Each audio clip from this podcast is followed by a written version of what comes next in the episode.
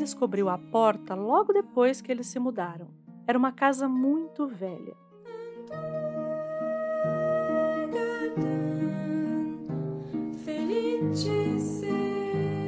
Tinha um sótão sob o telhado e um porão embaixo do chão, além de um jardim cheio de mato com árvores gigantes e antigas.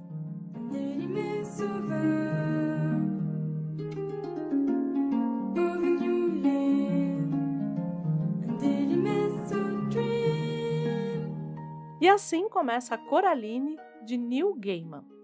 Eu sou Andréia de Oliveira. Eu sou Gabi Ideali. E este é o Livros em Cartaz.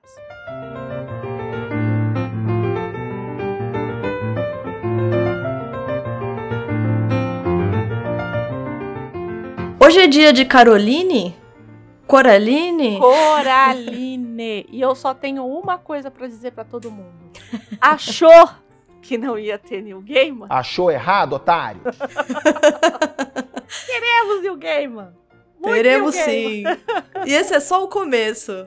Não, pelo amor de Deus.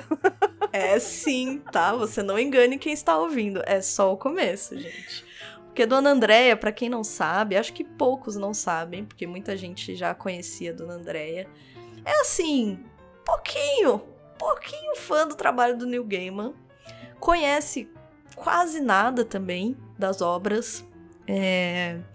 E eu acho que Coraline é um bom começo Né? pra, pra, pra trazer esse, esse queridíssimo para, para nosso programa, né? E eu acho que até tava pensando antes da gente gravar aqui, não comentei com você, mas estava pensando, Hum, que combina com o fim de ano, Coraline. Não eu combina? acho também, mas eu acho que tem essa coisa do stop motion. Eu acho que a nos gente associa. A outras, a outras Ó, ó. histórias, né? É, na época que eu era criança, tinha, passava no SB um desenho em stop motion chamado Rudolph, a Rena do Nariz Vermelho. Aham, Que era aham. todo em stop motion, a coisa mais graciosa. A stop motion é muito bonito e muito É. trabalhoso. É, E esse filme é muito bonito e, e concordo. Acho que remete pra nós a, a outras obras em stop motion e, querendo ou não, estão associados ao Natal ou ao fim de ano, né? uhum. Então eu acho que acho que é, acho que é uma obra que combina também com o sol de quase dezembro, talvez. que nós estamos. É, então, eu nem sei se eu tenho mais cara de pau pra falar da biografia do Neil Gaiman, porque aqui no Portal Refil eu já vou fazer isso já pela terceira vez. Porque eu fiz lá em Deuses Americanos, no Que é Isso Assim, sobre deuses americanos. Depois a gente tem um, a gente tem um projeto inteiro, que é o Perpétuos, que fala a Uhum. respeito de Neil Gaiman. E agora decidi na caruda, falei, vamos fazer de Coraline? Ou de Caroline, enfim. então vamos fazer de Coraline. Então, assim, vou falar de novo, tá? Então, assim, para quem só acompanha aqui o Livros em Cartaz, que eu acho que, ou que começou a acompanhar agora, quem é esse senhor, né? Chamado Neil Richard Macnan Gaiman, não é mesmo?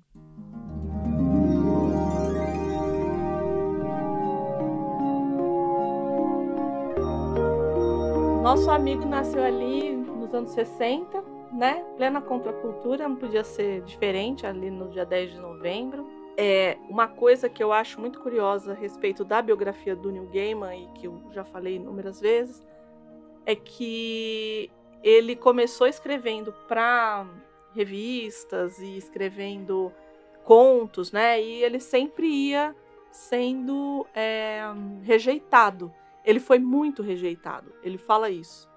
E aí depois, né, que ele começou a ser tanto, ele falou assim, bom, acho que eu tenho que arrumar uma profissão que eu é, aprenda a escrever. E aí ele foi ser jornalista.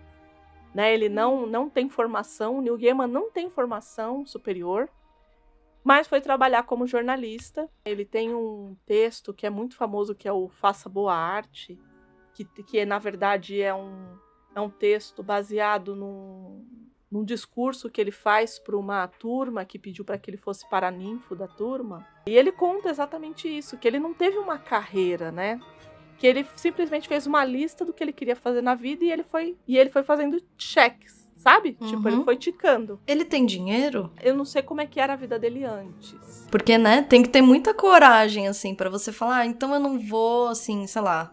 Não sei se foi esse o caso, né, mas pra gente, pra nossa realidade. Ah, não, assim, pra né? nossa realidade. Hoje em dia, é, sabe, você fala assim, não, eu não vou fazer, mas eu quero muito escrever um livro. Bom, boa sorte. É, então. Porque é, é óbvio, né, Neil Gaiman só tem um Neil Gaiman, mas mesmo assim, né, tem, acho que tem que ter uma coragem para você. Sim, sim. Ainda tendo dinheiro, eu acho que tem que ter coragem. Imagina não tendo, né? Eu não, eu não sei especificamente é, como que era a vida dele antes. Mesmo porque uhum. ele é uma ele é uma pessoa muito ele foi uma pessoa muito discreta, né? Uhum, a gente até uhum. pode falar disso depois, mas ele era uma pessoa muito discreta. Mas assim, a gente começa a entender quem é o Neil Gaiman, principalmente para a área literária ali quando ele faz a biografia do Duran Duran, que é assim que estourou uhum. a biografia. Ele não, foi o primeiro livro que ele escreveu, foi uma não ficção.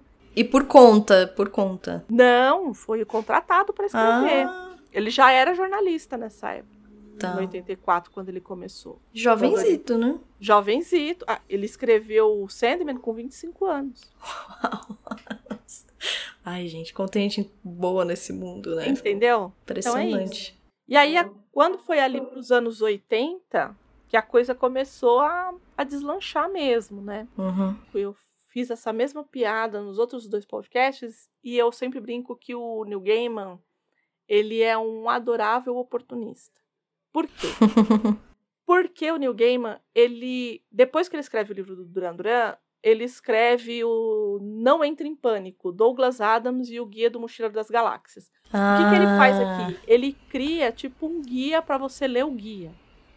E aí guia ele faz amizade com o Douglas Adams, só, somente só, uma lenda no, no, no, Reino Unido. Porque o, o Douglas claro. Adams, ele é uma lenda no Reino Unido. Aí ele faz essa amizade lá com o Douglas Adams, né? É, e o primeiro, o primeiro romance dele, né, que é o Lugar Nenhum, o primeiro romance do Neil Gaiman, que é o primeiro livro que ele escreveu, ele é baseado numa, num roteiro. Então, que foi mais ou menos o que aconteceu com o Douglas Adams. O Douglas Adams, o Guia do Mochileiro das Galáxias, ele não foi criado como um romance. Ele foi criado como um roteiro para rádio e depois virou um romance, né? Hum. O, o Lugar Nenhum foi a mesma coisa. Foi um roteiro, eu acho que para TV, e depois virou um romance. Então ele fez essa mesma trajetória do Douglas Adams, né? Depois disso, e aí, olha só como é curioso é, essas coisas. Em 2014, porque a BBC ela tem uma mania de fazer audiodramas, que eu amo, né? E Isso é aí, é ótimo. Então, e aí a, a BBC ela fez um audiodrama do Lugar Nenhum, e aí hum. tem James McAvoy, tem Benedict Cumberbatch, enfim. Só elite. Só elite. Com esse pessoal, né, baseado no roteiro que ele tinha feito lá atrás, lá nos anos 80. E aí, nesse momento que ele está escrevendo esse livro, ele conhece o Alan Moore, tem uma entrevista dele maravilhosa na, na pra Flip. Quem faz a entrevista com ele é o Marcelo Tass. Quem quiser aí depois eu ponho no post. Que o Marcelo Tass pergunta para ele como que veio o Sandman, né? E ele falou assim: "Bom, eu não sabia escrever quadrinhos. E aí eu fui aprender com Alan Moore. Então assim, é, ele só foi aprender com o melhor. Por isso que eu brinco com essa história do adorável oportunista, porque ele vai meio que pegando essas pessoas chaves, porque por exemplo, você pensa no Douglas Adams, era só o cara uhum. mais popular na cultura pop. Imagina. Uhum. O, o, Douglas Adams fez roteiro pro Doctor Who, entendeu? É. Tipo, pro Monty Python. Então, assim, é, é, é um, um outro. É um outro olhar. É o talento, vamos dizer assim, na, na oportunidade. Isso. E aí ele, quando falaram da história dele começar a escrever quadrinhos, ele falou, eu tudo que eu sei, que ele falou assim, bom, como é que eu vou escrever um texto um roteiro para quadrinho. Ele falou, eu não sei. E aí ele foi ver como que o Alan Moore escrevia. E ele diz, eu faço do mesmo jeito que o Alan Moore me ensinou a fazer. Bom, né? Não vou nem comentar, né? Aí lá em 89 ele começa a escrever o Sandman, o Sandman vai até 96, né? Então vai Nossa, muitos anos. Sim, são 75 edições, fora as prequels, as, Uhum. os especiais, enfim, são, são 75 edições. Uau. Em 1990, né, ali coladinho com o começo da o Sandman, ele escreve o Belas Maldições com o Terry Pratchett, que também, e aí, porque hoje em dia o Terry Pratchett é o cara que escreveu o Belas Maldições com o Neil Gaiman. Mas Hum. naquele momento, o Neil Gaiman era o cara que escrevia com o Terry Com- Pratchett. Uhum. Porque o Terry Pratchett ele escreveu um- uma série que não chegou aqui pra gente, chamada Discworld, que é uma série é, que satiriza as obras do Tolkien, essas obras de, Hum, de medievais. Porque ele tem um humor. Eu não sei se você assistiu Belas Maldições, eu acho que não. Ainda não. Belas Maldições, ele tem um tipo de humor que ele é muito parelho com o humor que a gente vê. E aí tem essa coisa do humor britânico na Uhum. sua essência, né? Então, ele é muito parecido com aquele humor do Monty Python, que é o humor Uhum. do Douglas Adams, que é aquele humor do extrapolar. Uhum. Você percebe claramente quando é o Neil Gaiman, porque o Neil Gaiman tem essa coisa muito da fantasia e da, e da mitologia. E o Terry Pratchett, você sabe quando é o Terry Pratchett que está escrevendo, porque é ele que faz as piadas. É ele que, que torna o texto engraçado, digamos assim. É muita pretensão minha falar assim, ah, eu, eu sei. Mas você, pessoa que já leu muito, meio que percebe aonde que a mão pesa ali do Neil Gaiman, por Hum. exemplo. É perceptível. É, porque a do Neil Gaiman ela vai pesar quando tem a coisa da mitologia forte. Então, é, no caso do, do Belas Maldições, a gente está falando de mitologia judaico-cristã, né? Uhum. Então, ele cria todo ali, mas toda a parte das, por exemplo, das piadas, né? Do. Eu acho que eu já contei aqui, que eu acho que é a, melhor piada possível, que é o, um demônio trazer o anticristo. E aí eles trocam o anticristo de lugar, e aí todo mundo acha que, tá, que a família que está criando o anticristo é uma criança comum e o anticristo está sendo criado por uma família do interior da Inglaterra. Isso é Terry Pratchett. Assim, é, eu não eu não consigo não que o não que o Neil Gaiman não seja bem humorado, mas eu acho que ele vai para mas- outros lugares. Eu acho que ele é mais filosófico, mais contemplativo. Uhum. E o Terry Pratchett tem muito essa coisa da é, do humor, do humor inglês mesmo, tipo Douglas Adams, tipo Monty Python. Aham. Enfim, eu acho que é mais isso, por isso que eu que eu sinto isso ali, né? Bom, fora tudo isso, né? é, ele é o embaixador da boa vontade da Acnur.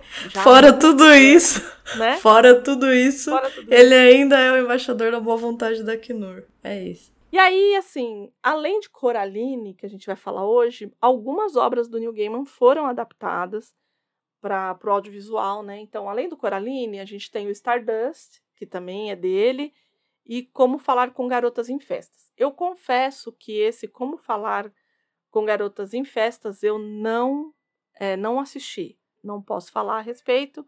Acredito que seja algo adolescente. Né? É, Assim. pelo nome parece. É, então, não, não, eu assisti o Stardust. Pelo título. Não gostei, mas até aí, quem sou eu? E as séries, né? Lucifer, que era a série que é baseado, a gente já falou disso também. Tudo que for referente a Sandman, gente, lá nos, nos podcasts sobre Perpétuos que a gente discorre de forma muito completa a respeito disso. O romance Deuses Americanos, que deu aquele que procó todo, teve só três, três temporadas, duas temporadas, enfim. Eu não sei porque eu assisti a primeira temporada e depois eu larguei, que não consegui continuar. Ah, é? É, é muito ruim. Pena. Depois da primeira temporada é só ladeira abaixo. Gromens, né, que é o Belas Maldições, que para minha surpresa e para surpresa de geral, né, a gente achava que tinha terminado ali, porque ele termina, é um arco perfeito, que é baseado no livro. Então, o que tem no livro tem ali na série. Mas, seu Neil Gaiman falou que vai ter uma segunda temporada de, de Belas Maldições. E a gente não sabe o que, que vai ter, porque. Que isso? O que a gente percebe é que, de fato, vai ter um romance entre o, o Aziraphale e o, o Crowley, que não é possível que ele não vá vai fazer, fazer o que o fandom todo quer. Ouça a voz popular. Pôster de lançamento é a asa do, do, do Crowley e a asa do Aziraphale fazendo um coração. Então, assim, Já deu a dica. não tem como não ser. Mas o que, que ele vai criar a partir daí, não sabemos. É. Né? Porque, assim, pra mim a série, pra mim, tá, gente? Pra mim a série está perfeita, fechadinha ali. A história do livro tá ali. O que ele for colocar adiante, ninguém sabe o que, que vai vir, né? Enfim. Aham. E Sandman, né? Que foi a última aí que estreou esse ano. Quase a Netflix nos mata do coração. É. Mas um livro infantil, porque Coraline é um livro infantil, Uhum. normalmente a gente pensa é, no ilustrador, né?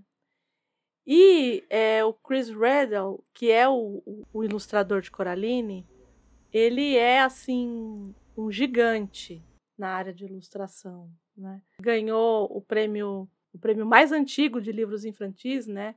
Que é o Children's Book Award. Gastando todo inglês aqui Falou bem, falou né? bonito. É, e nomeado oficial da Ordem do Império Britânico por conta dos livros que ele ilustrou. E além do Gaiman, ele já ilustrou coisa para J.K. Rowling, já ilustrou coisa para Paul Stewart. Então, assim. Hum, é eu sabia que eu tinha reconhecido o traço dele de traço, algum né? modo, porque é, consumi todos os livros, né? E bem os primeiros, assim, mesmo. Uhum. Não sei se ele fez os primeiros ou não, mas parece muito, assim. Se não for, se não Você for diz o ele. da J.K. Rowling, É, eu acho que ele fez todo Ai. Harry Potter. né, mas a primeira, né? Você diz. Porque depois eles, eles reeditaram. Tem uma série, Ah, né, de sim, edições, sim, assim, mas eu acho que ele deve ter feito. Porque parece muito, mesmo. né? E eu não tinha me tocado, mas então é daí que vem. Isso. E ele tem um traço muito característico, né?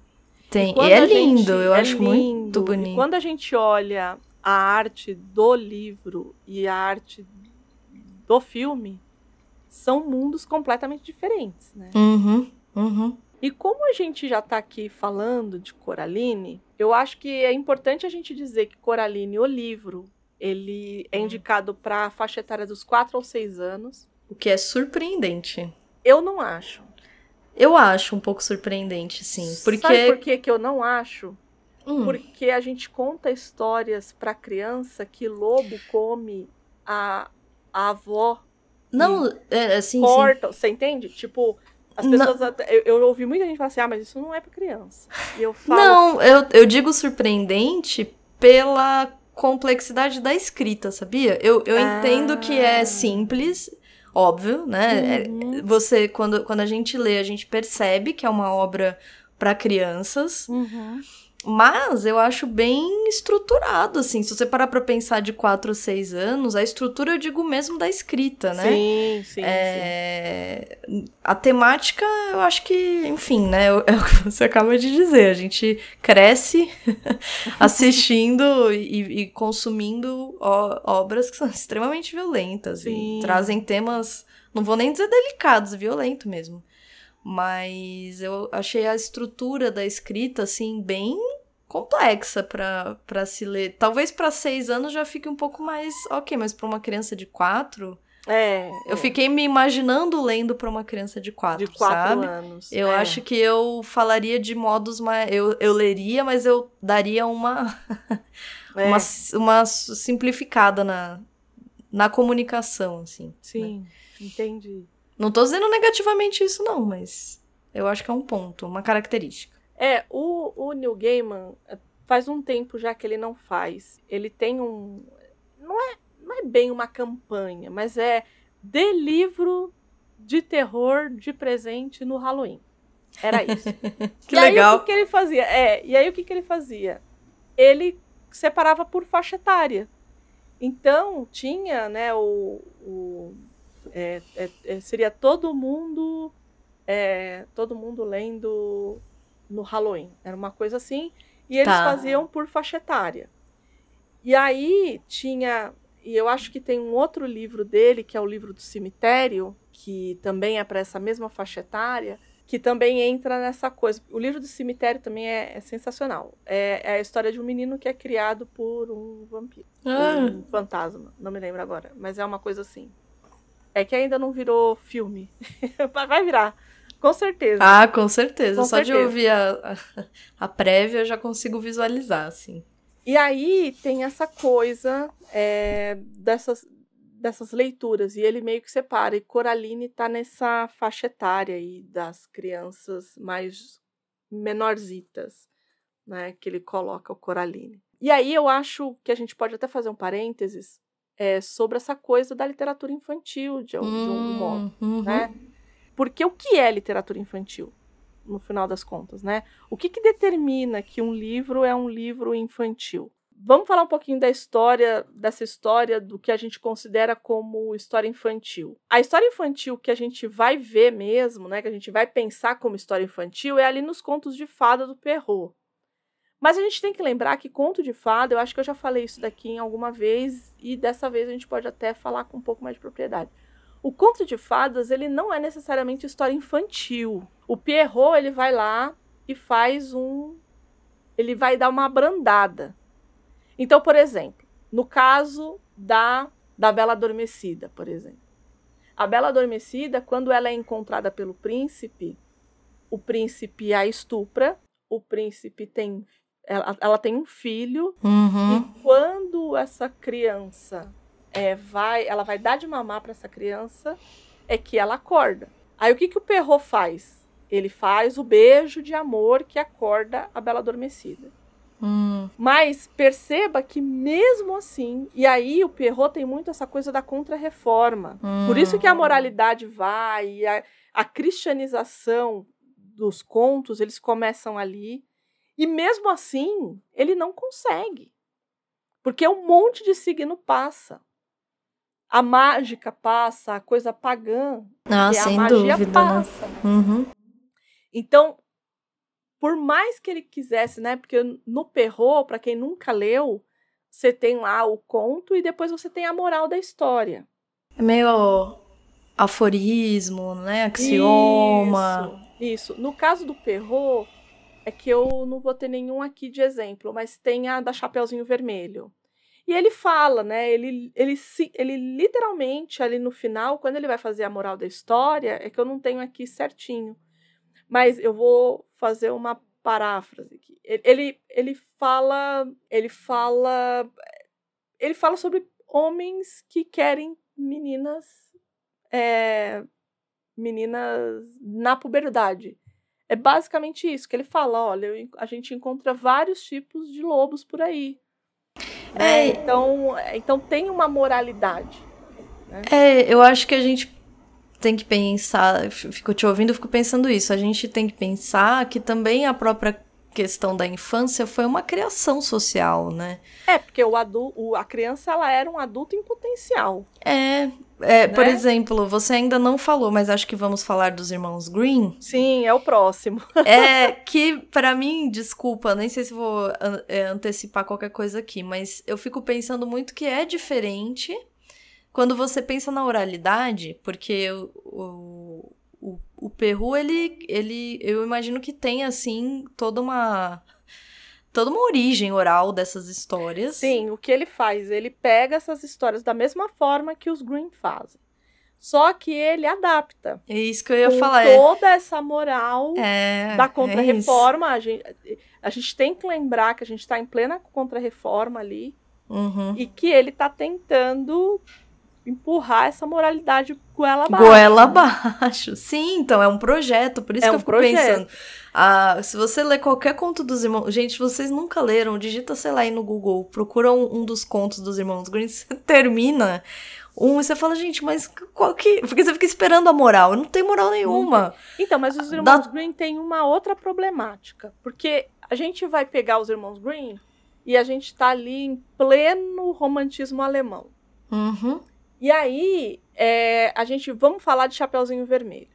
Os primeiros contos da Chapeuzinho Vermelho, é, a Chapeuzinho Vermelho, é, o lobo, quando ela che quando chegava ali na, na, no ápice, né, na, no ápice da história, que é quando ela encontra o lobo deitada na cama da vovó, é, nas primeiras histórias, né, nas histórias mais antigas, hum. é, a Chapeuzinho, ela, o lobo pedia para ela tirar a roupa para ela dormir com ele lá.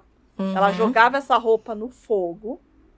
Então, tá. Então, para ela era normal tirar essa roupa, jogar no fogo e deitar com a, com a avó dela. Sei lá. É, talvez, né? Podemos fazer essa hipótese. É. Né? Uhum. Ok, mas tudo bem. Ela deitava lá com o lobo. E só que antes disso, ela, o lobo dava para ela um vinho e carnes, que na verdade era o sangue da avó e pedaços da avó. Coisa super tranquila. Meu Deus. Aí o que que acontece? O perro, a Chapeuzinho, ela é comida pelo lobo. Tá. Não tem essa história, ela é comida. Não tem vovó que sai. Isso aí é Disney. Não, não tem. Só que pensa bem, nessas duas histórias, a gente tem o elemento masculino como o elemento é, perigoso. E a gente tem essas três mulheres, né? Que é a mãe da Chapeuzinho, a Chapeuzinho e a avó, que são essas três mulheres, né? A anciã, a, a, a virgem e a mulher, né? Quando Hum. você vai para os irmãos Green, você coloca o caçador na equação. Sim. Então você tem, você não um tem um salvador. príncipe, mas você tem um príncipe, que é o ou o caçador, ou o lenhador, ou quem que você queira colocar ali. Tá. Então, por mais que os irmãos Green tenham trazido essas narrativas orais, foi também é, contaminado pelo seu tempo, Ah, sempre é. né? É sempre a gente é. falou do, do Perrault que estava lá por causa da Contra-Reforma, mas a gente também tem os Green que veio no, né, assim, já vem também com um projeto, né? Porque o romantismo nada mais é do que essa coisa da exaltação nacional, né? Sim. Enfim. Mas é curioso como é, tem os elementos do mágico e o quanto hoje em dia o mágico é, tenta ser restrito ou tentam restringir a crianças, né? Sim. Parece que o lúdico, o mágico, nesse lugar, né, da, da fantasia, da criatividade, talvez, ou do, das coisas é, é, terem vida, talvez, né, as fábulas, os animais que falam, etc, etc, como a gente restringiu isso ao infantil, né? Uhum. Não tem como, não tem como não, não ser contaminado pelo tempo, eu acho. E, e, e ser até, de certo modo, consciente também. Porque a gente pensa no contaminado pelo tempo de um modo, parece que é uma mão invisível, né? Uhum, Chegou aqui, contaminou. Ops, não, né? Eu acho que também tem muito um movimento consciente da, do Peru, por exemplo. Né? Uhum. Do, dos próprios Green, talvez. Sim, Mas ali eu- é muito, muito mais um levantamento, assim. E, e, e faz pensar mesmo, né? Pra que se contava essas histórias, né? Pra assustar quem? Com qual intenção? Com. É muito É. dos- do- dessas narrativas. A gente tem que pensar também que muito, muito dessas narrativas eram narrativas de trabalho. De Porque as trabalho. trabalhavam juntas. E eu né? acho que também de. de De fogueira. É, de- isso, Que é. não tinha televisão. De fogueira. e acho que até de verdade mágica também, né? Porque a gente tá falando de pessoas de ambientes rurais, de ambientes escuros, de ambientes inóspitos. Então, É, não é à toa que o lobo é o grande vilão da maioria das histórias, né? Porque a gente tá falando de, um, sim. de uma Europa, de uma. Enfim. E, e tem contos dos Green que você lê, parece que você tá vendo aquele filme fantasia da Disney. Sim. Que, sei lá, de repente o balde fala com a vassoura. E você fica, gente, Sim. como assim? O balde fala com a vassoura, sabe? Então, é extremamente. É, é isso, é um tema que eu acho que é atravessado por uma série de vari variáveis, assim, é, históricas, culturais, religiosas também, sobrenaturais, e que ao longo dos séculos a gente condicionou isso a crianças, porque no uhum. fundo não eram, né? Tanto que é isso, são temas violentos, são temas. O próprio Coraline, pra gente não perder o fio da nossa meada aqui, tem todo esse elemento, né? Da, da do, horror. Do horror, da. Ele tenta puxar pra coragem, a gente vai falar disso. Uhum. Mas, querendo ou não, são temas assustadores. São Sim. temas que, gente, pelo amor de Deus. Né? Se a gente parar pra imaginar o próprio sinopse da história, é uhum. é assustadora caramba, Sim, né? Dá medo mesmo. É. Imagina uma criança de quatro anos, né? Mas Você é lê... que é aquela, mas é aquela coisa, né? Que, que eu acho que tá na epígrafe, inclusive, do uhum, livro, né? Exato. Coloca até uma epígrafe de um autor inglês que eu particularmente não conheço, que chama Gilbert Keith é, uhum. que ele fala assim: os contos de fadas são mais do que reais não porque nos dizem que os dragões existem, mas porque dizem que eles podem ser derrotados. É. E a criança trabalha nessa chave, porque quando a gente é criança, a gente quer ouvir a história dos três porquinhos 250 é. vezes, porque a gente sabe que a gente vai passar por aquele horror, mas que no final tudo vai dar certo. E eu acho que tem um pouco essa essa base de formação. Por isso que é tão axiomático, né? Que nem fica, ah, é o aforismo, ah, tem a moral da sim, história. Porque no fundo, gente, o que é a vida, né? Se não eterno derrubar de casinhas que você faz e o lobo vem e derruba, entendeu? Então é meio isso, assim, eu sei que a gente dá um salto tremendo entre um, uma, uma obra dessas e, sei lá, a vida, né? Uhum. mas querendo ou não, tem a sua conexão, que eu acho que é isso. Você também é, preparar e pensando num, nos irmãos Green, voltando aos irmãos Green, é, eu acho que nesse contexto faz ainda mais sentido, porque. Uhum é muito mais perigoso. Qual era a chance de uma criança viver? Então, assim, não tô dizendo que era contado para crianças, eu acho que também não era, mas. Não, não é. Se a gente parar para pensar desse, desse, dessa questão da sobrevivência, né? Por que, uhum. que a gente uhum. volta ao tema da coragem? Por que, que a gente quer ver, ler histórias de aventura? Por que, que é interessante ver que a personagem no fim se supera? Uhum. Eu acho que tem também essa questão da formação que tá ali Sim. Né? É, enfim, mas, mas é curioso como a gente restringiu o lúdico para o infantil na nossa sociedade.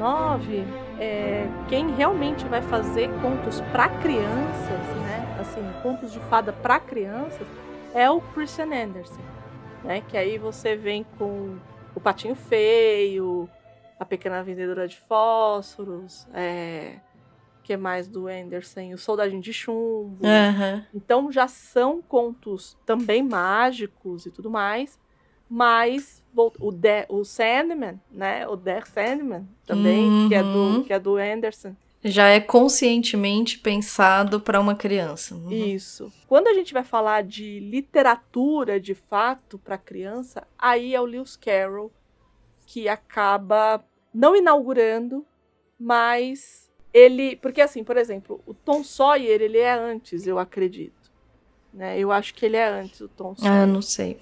Mas a Alice, do jeito que ela é feita, com a lógica que ela é feita, né, esse novo, essa nova forma de a coisa da literatura em si, né, dos jogos de palavra, da, é, de você ter de fato um, uma, uma construção linguística para a criança, pensado para o lúdico da criança, é o Lewis Carroll. Então, uhum. ele que vem com essa. E também com todas as problemáticas, enfim. Sim. Todos são problemáticos, é Sim, isso. Uhum. todos.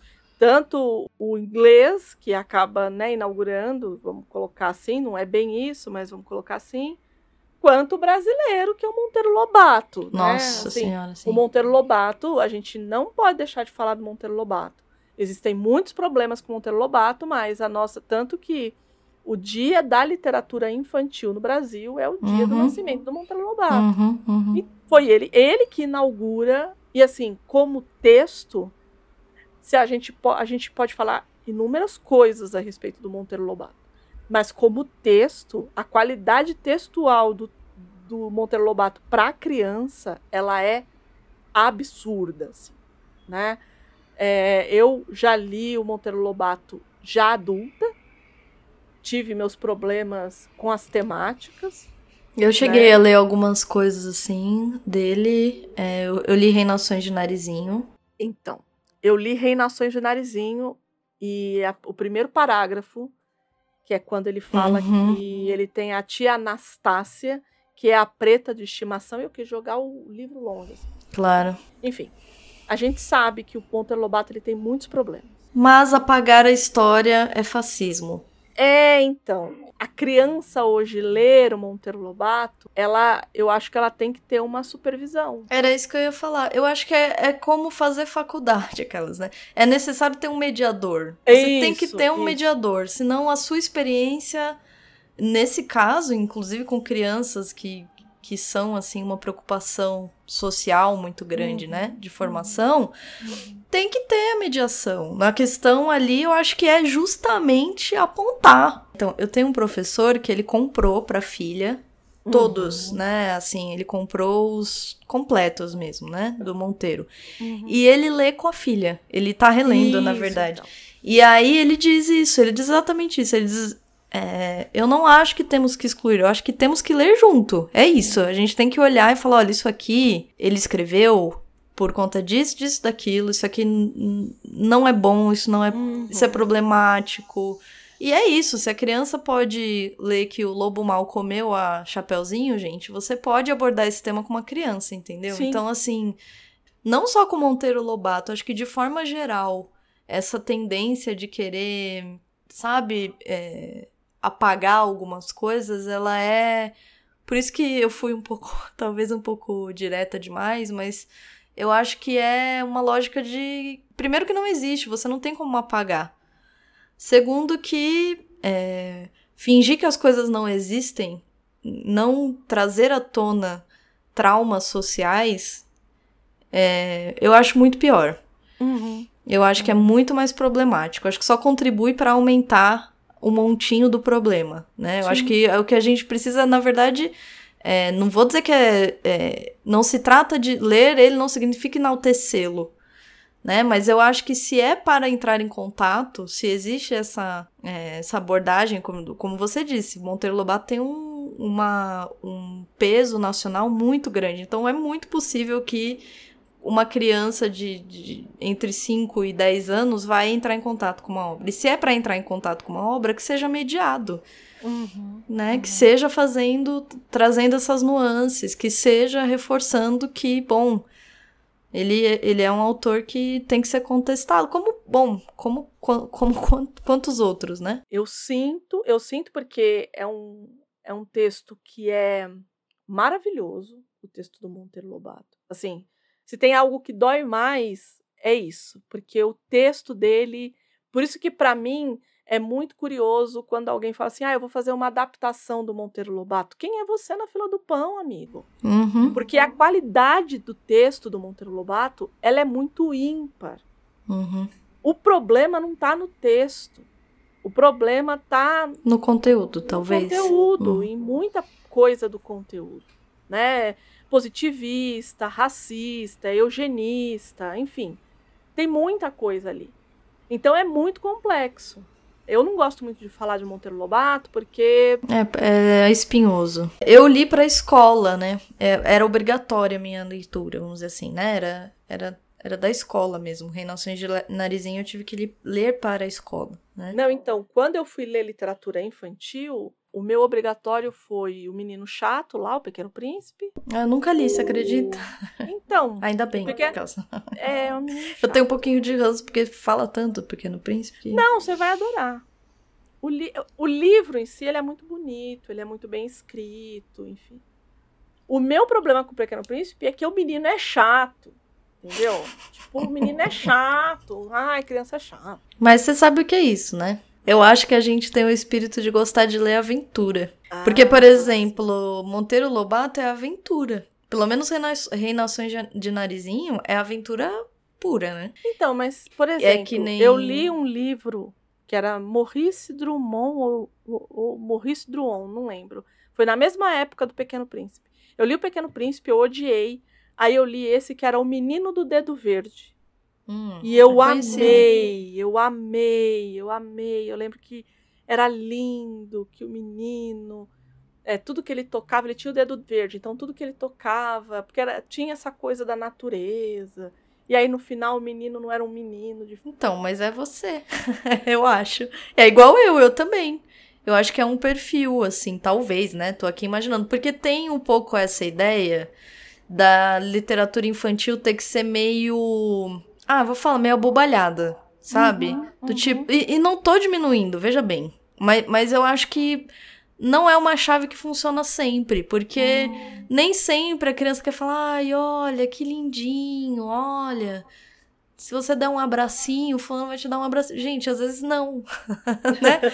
Às vezes não, às vezes a, a, criança quer desvendar um mistério. Ela quer descobrir que uma árvore não é uma árvore, era um peixe. Ah, é. Eu acho que eu era essa criança. É, então, eu sei, eu te é, conheço. Eu é, é isso que eu tô falando. Eu acho que tem essa questão do estímulo no sentido do, da aventura, do mistério, ah, né? Do que é diferente, do que termina você com né, com uma chave de, de, de né, uma, uma conclusão que você não esperava. Então, uhum.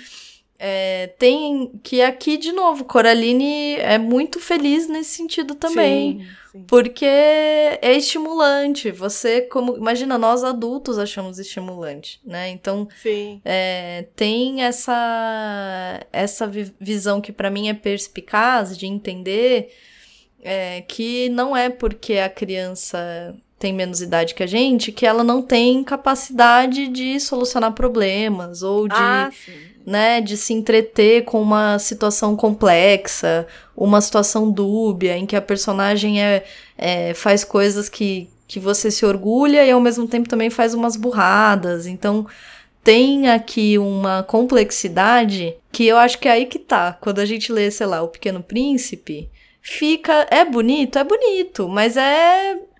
É, é água me, com açúcar. Eu me lembro que eu achava a criança insuportável. É, assim, e aquela era um menino, Pra mim, ele era um menino insuportável. Era só isso que eu. É, então, eu acho que tem. E para mim é chave de leitura, assim, de como você entende a criança, entendeu? É, não que não ser. seja legal, acho que talvez também seja, mas como uma obra que chame a atenção da criança, talvez não funcione sempre, né? Talvez seja muito mais adulto, né? Essa coisa do ai, ai, que lindo, ai, como é fofo, ai, porque o, o que você, como é que era, né? Me cative, que eu serei a flor que cativa, que não sei quem. É, não, eu Aquelas... achava a criança chata, eu achava Sabe? a criança super chata. Assim. E é legal, mas é isso, é uma chave, né? Eu, é. por exemplo, lia, eu tive, eu li, eu não esqueço até hoje, o Pedro Bandeira. Ah, Pedro Bandeira eu li muito. Nossa, é espetacular. E é isso. É Pedro Bandeira é o da droga da obediência? É o da droga da obediência. Eu li a droga da obediência. Então, é isso. É Tinha aventura, um do, era Pedro é... Não, Ganimedes José. A ah. Guerra no Rio. Nossa! Não, tinha dois.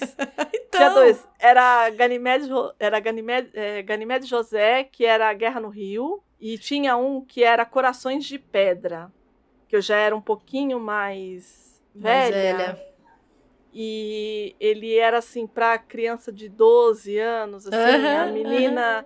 a menina, acho que o pai estava separando da mãe. É, então, são situações complexas, né? Mas é, eu acho que é isso, acho que é, é formas de entender a infância, entender essa criança, assim, porque, por exemplo, Coraline tem umas partes, por exemplo, em que a outra mãe Uhum. Ela diz assim: aqui, ó, seus pais te abandonaram. E... e aí eu pensando, gente, crianças de 4 a 6 anos, né? Porque isso é, eu ficava, eu ficava tentando me pensar é, com essa idade. Pior coisa, é, pior uma coisa pior para mim. A pior era. coisa que acontece com a criança quando ela tá com a mãe na feira é perder é quando ela se perde da é, Exato, mas é o medo de toda mãe também, né? Assim, perder a criança. Então, assim, tem um, um ponto muito forte aí, né? É. E eu fico pensando, poxa, olha como é complexa essa uhum. apresentação, né? Você não tá ali falando. Pro... Não existe um assunto que não pode ser tratado com essa criança, né? Uhum.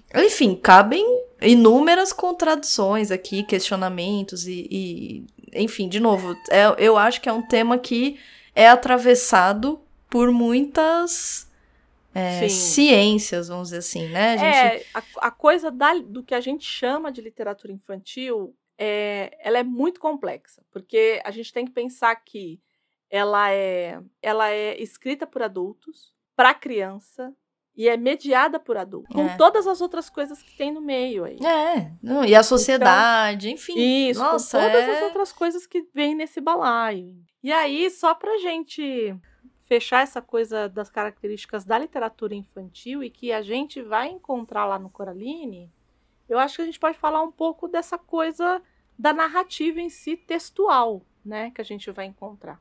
Hum. Então, é, por que que livro infantil a gente vai ter ilustração? Porque o livro infantil ele é feito para que a criança compreenda, então ela tem que ter um vocabulário ali daquele, daquela faixa etária, de uma faixa etária mais ou menos ali específica. E o que a descrição não der conta, a imagem tem que dar. Tá. Então, normalmente se usa muito a ilustração na, é, nos livros infantis por conta disso. O desenho, né, a arte, ela vem como suporte para o que a gente não consegue escrever no texto, Uhum. né, por, por ele ser um texto enxuto, por levar em consideração a aquisição de linguagem daquela faixa etária para a qual o livro é destinado.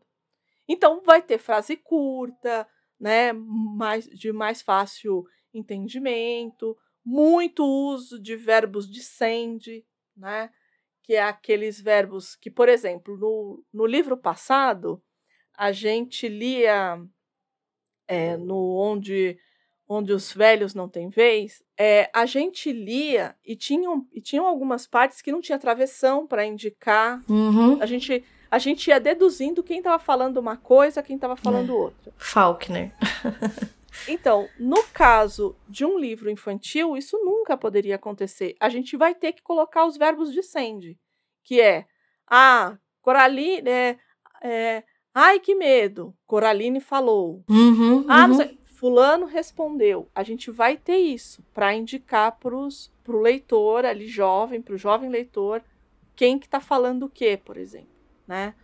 Isso é uma coisa. As descrições em livros infantis, elas acabam apelando para coisas de todos os sentidos, né? Assim, quem vai fazer uma descrição, né? Quem, quem se propõe a escrever ficção e vai fazer uma descrição, a gente sempre acha que uma descrição rica é aquela que vai te colocar no ambiente. E como te coloca no ambiente? Mexendo com todos os sentidos, né? Então você vai mexer com o paladar. Então, o, o normal é você mexer com a visão, né? Uhum. Mas você vai mexer com a audição, você vai mexer com o paladar, você vai mexer com o tato. No livro infantil, isso vem a enésima potência. E de, entre todos, além da visão, é claro, é o paladar. Porque todo livro infantil vai ter um- uma profusão de é, comidas. Né? E a coisa da comida ela é muito forte. Porque é a. Bonitinhos. Eu acho bonitinho.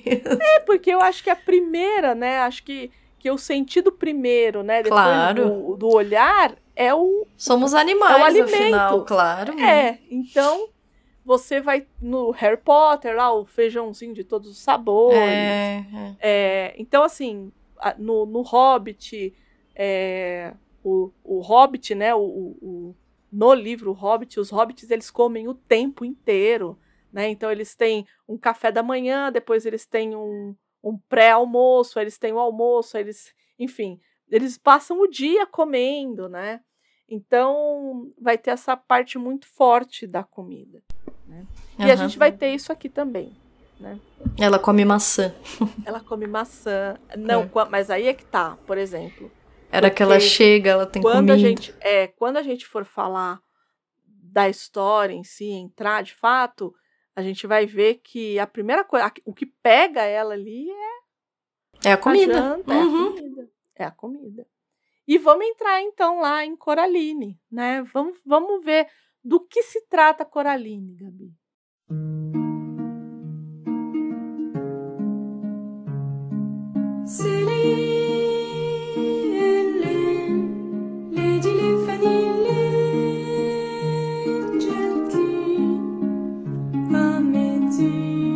A Coraline se muda com os pais, que são inclusive pais muito ocupados, muito atarefados, para um apartamento, para um pedaço de um casarão antigo, de uma, né, de uma habitação aí passada, né, que é compartilhada com outras famílias que moram é, ou no, no sótão ou embaixo, né, ou no porão. E, e ela precisa. Ela, ela está ali há, há alguns dias, algumas semanas de começar a escola.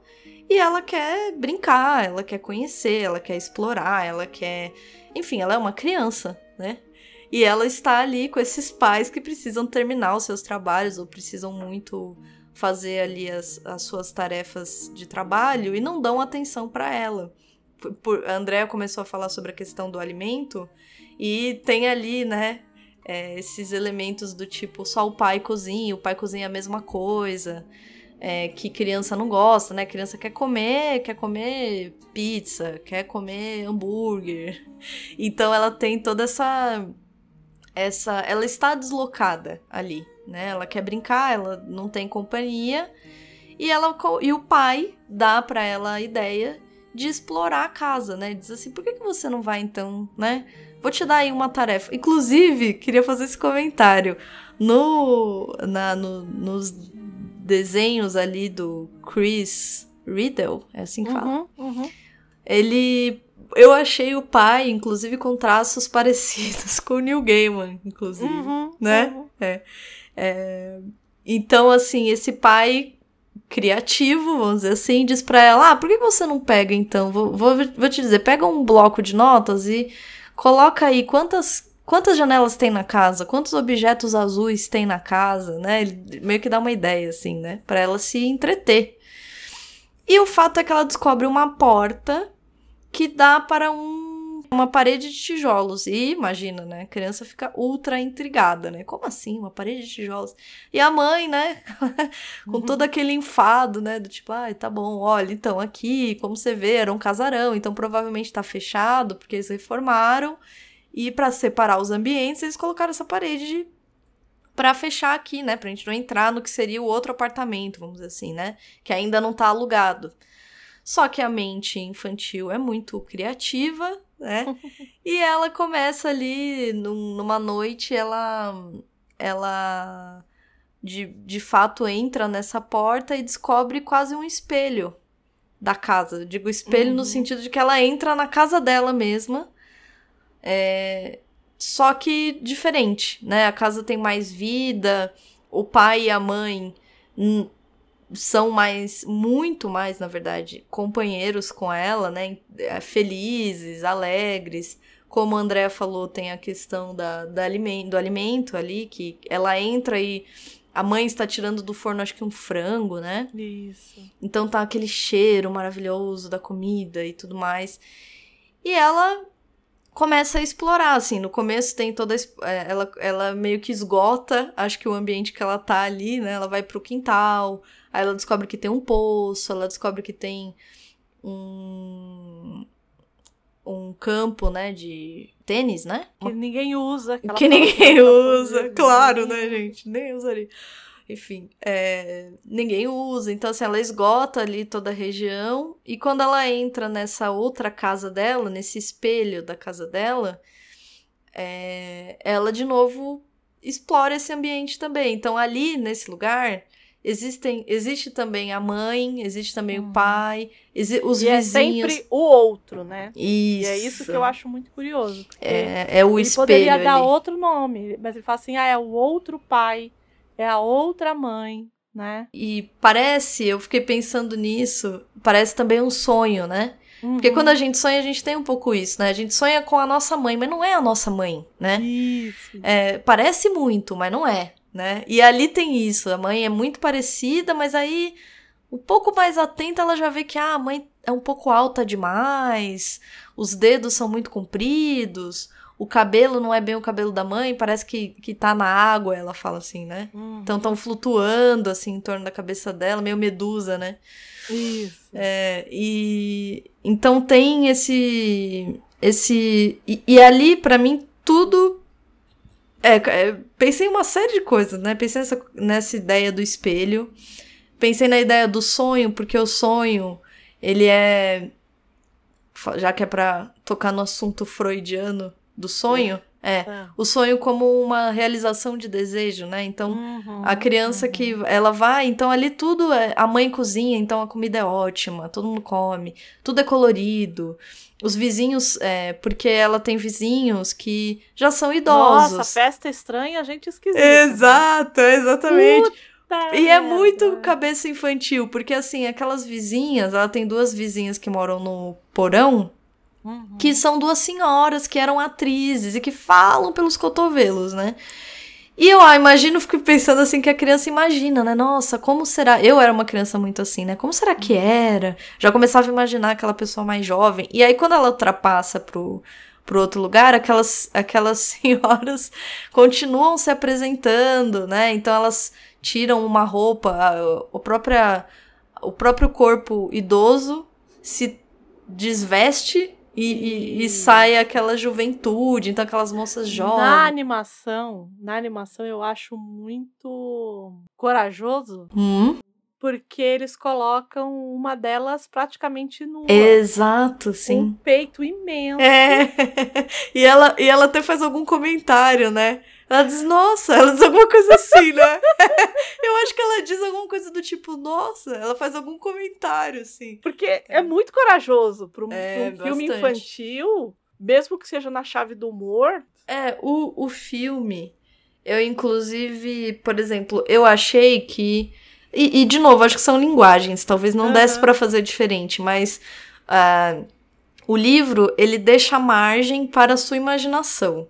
Sim. Então ele vai descrever que ela vai até lá e de fato tem uma apresentação, né? Tem todo um. é, é, o que acontece no filme também acontece no livro. Mas o filme. Então, mas o cachorro não fala no, no filme. Não, não fala no filme. E ao mesmo tempo, eu achei o filme, por outro lado, achei o filme muito mais colorido, mais musical. Porque o- Sim, o, sim. o, o livro não é, né? Musical, óbvio. Né? Não tem essa coisa da música, da cor. É, você percebe que é mais animado. Ele descreve como se aquele ambiente fosse um ambiente idílico, assim, né? Sim, sim. É, mas o, o filme, ele é muito visual, né? Por isso que eu falei que tem a ver com a linguagem, talvez, né? Uhum. Porque não tem como, você não tem como abrir margem, você tem que mostrar. É. É, o livro não, são palavras, então você deixa a cargo da criança supor o que seriam essas, essas jovens, né, mulheres ali numa apresentação de, de circo ou de, de, enfim, teatral, né? Uhum. É, Mas o fato é que ela encontra essas mesmas pessoas numa outra chave, né? Num outro lugar. É, é a outra mãe, são as outras. A outra senhora. Como é que é o nome? A outra senhora, senhorita Spink, né? Uhum. A outra senhorita Forcible. Então, assim, são os outros. São é, espelhos e E talvez. entra na chave do duplo de novo. A gente já Uhum. falou do duplo lá no, no episódio de onde os fracos não têm. Onde os fracos, Velhos. onde os velhos não têm vez. Mas aqui de novo a gente entra no duplo. Porque Uhum. é um duplo, É. né? De novo, né? E é esse duplo, só que aqui é numa chave do. Porque a gente até agora não falou, todos eles, né? A não ser o, o, o senhor é, B, né? O senhor Bobo, que no livro é dito como senhor Bobo. Ele, além, acho que é o único ali que não tem. No filme não é o senhor Bo Bobinski? É Bobinski, é não Bobinski, é? é? É Bobo Bobinski, né? E aí eu fui procurar em, na, no idioma original, é bobo mesmo. Ah, é? Bobo, não é que é. Não é silly, sei lá. Não. É. É bobo. Legal. É bobo mesmo. E É. o Gaiman.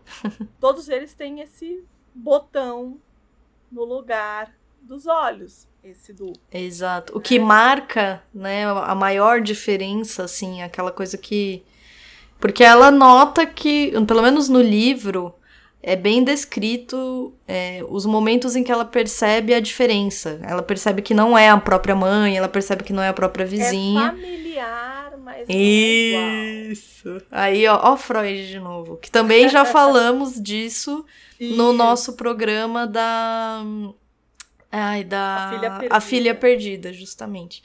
Que, que é esse texto do, de Freud que vai lá no, o- no Sandman Uhum. para trabalhar a ideia do é, boneco. Que aqui, de novo, por, por isso botões, né? Talvez, né? O, Uhum. Uhum. É, do fazer. Acho que aqui não tinha muito esse hábito da gente colocar botões no- nos olhos dos bonecos, né?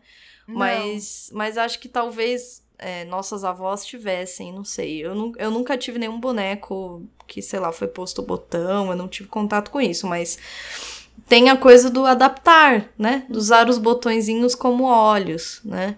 E o, o texto em familiar, que também tem uma série de traduções para a palavra que, que Freud vai usar, unheimlich. É isso? Unheimlich. É, não sei se é assim que fala. Porque é o oposto de Heimlich, que é doméstico, familiar. É. E o próprio, o próprio Freud, nesse texto, ele faz toda a filologia, né? A etimologia da palavra, né? Ele vai atrás do que é. Porque o, o infamiliar, ele é também esse inquietante, né? O que inquieta. Porque ele parece familiar, é justamente esse elemento, assim, é o sonho. Por isso que o sonho é interessante, né? Porque você sonha com seu pai, você sonha com a sua mãe, e não é exatamente o seu pai, né? Uhum. Se você tivesse muito, muito consciente no seu sonho, talvez você se assuste. Todos os sonhos talvez fossem grandes pesadelos, porque é um pouco macabro mesmo, né? Você vê alguém que parece muito, mas que não é. E você fala, ué, de onde vem essa pessoa aí, né? O que, que é isso? Porque se não é minha mãe, alguma coisa tá errada, né? É, tem alguma coisa errada aí. E o Freud acaba usando isso para tratar ali sobre a relação da. Aí mais tarde va- vai se, vai se desenrolar em outros, outras, outros estudos sobre é, o próprio, a própria conexão com a- os bonecos, mas também é, mais pra frente, acho que mais atualmente, robôs, tecnologia. É, no caso do Homem da Areia, ele já faz essa conexão com esse homem, é, com, esse- Autômato, com essa né? criação, com esse autômato. É.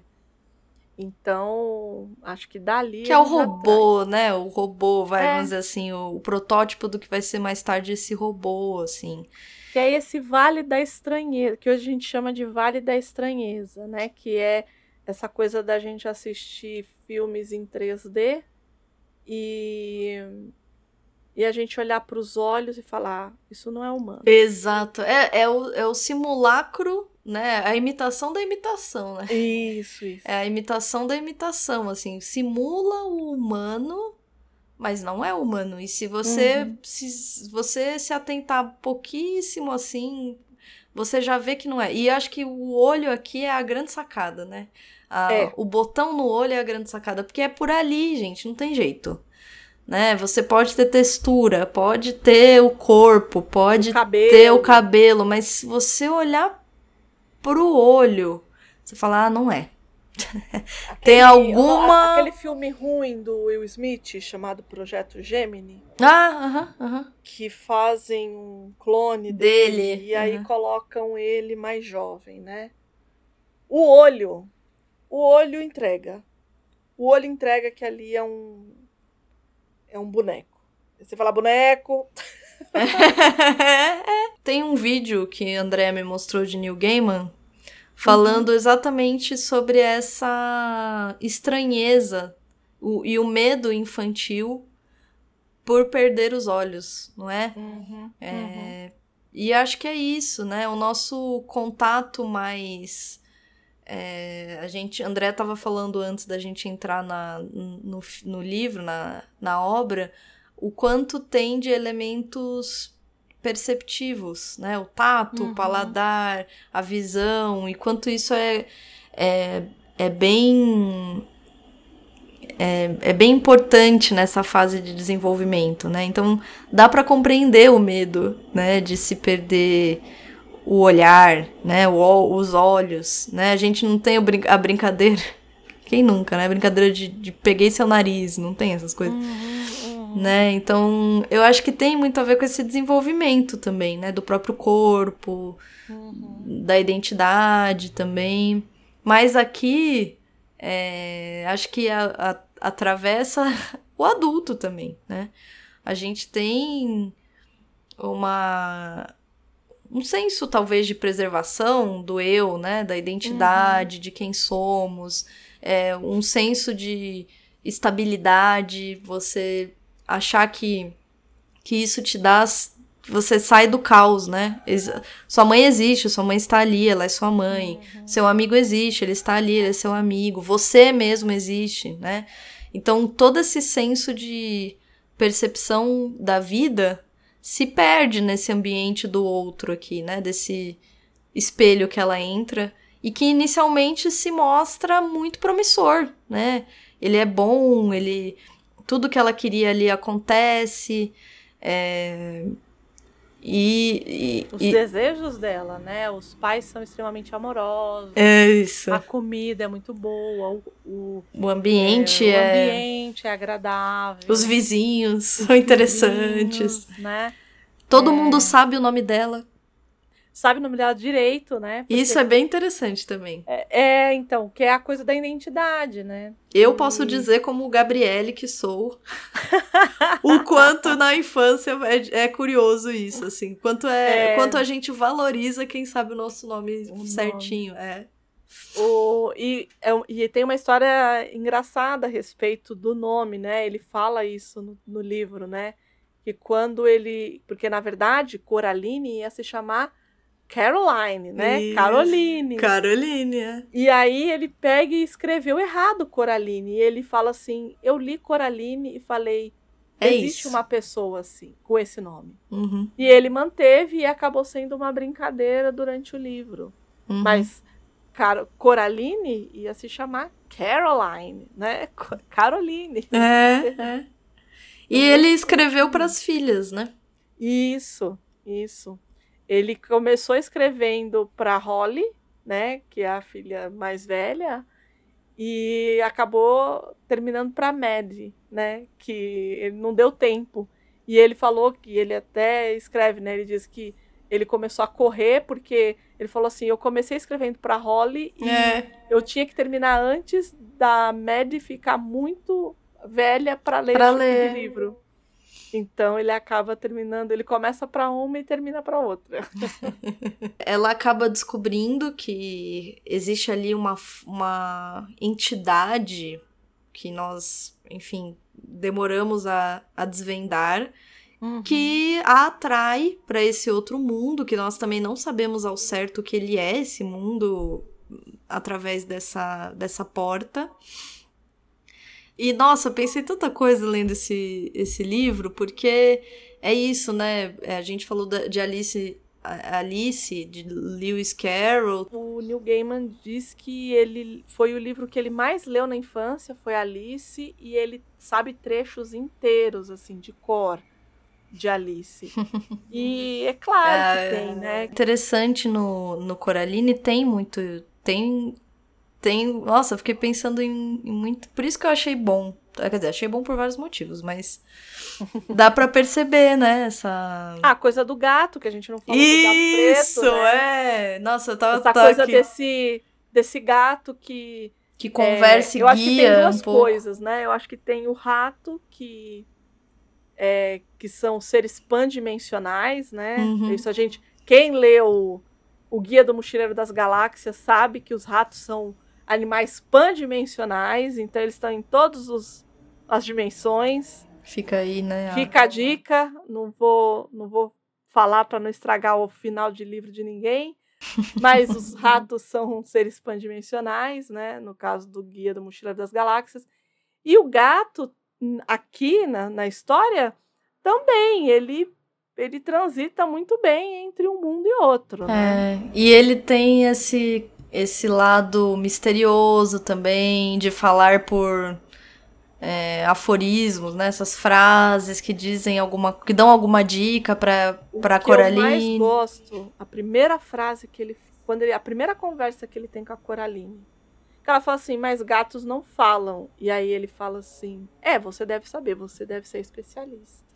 Do tipo, Ele é muito irônico, gato, tá né? dizendo pra mim que eu não falo. Ele é muito irônico. Eu amo esse. Eu já amo gato. Então, assim, eu adorei. E adorei a, o, a adaptação, assim, a, a imagem dele na adaptação. Uhum, é muito bonita também, assim. É magrelo, assim, meio cara de quem tá.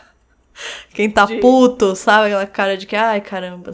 tipo, putz. Eu, eu lá é vamos meio nós. blasé. Eu acho que não é puto.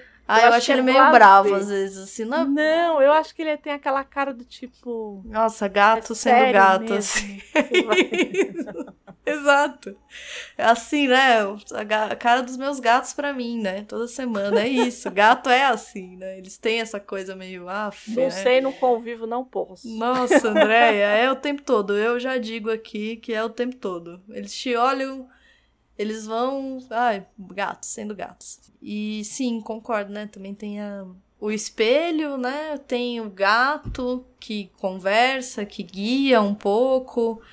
Tem o lado da exploração, que ela também é exploradora ali. Ela também tá explorando esse ambiente. E o dualismo, né? Ela quer voltar, ela quer sair. E a Alice é a mesma coisa, né? Chega uma hora que ela quer voltar, né? Então, É, a Alice, acho que o grande diferencial da Alice é que a chave da Alice, aquela. Cortem as cabeças.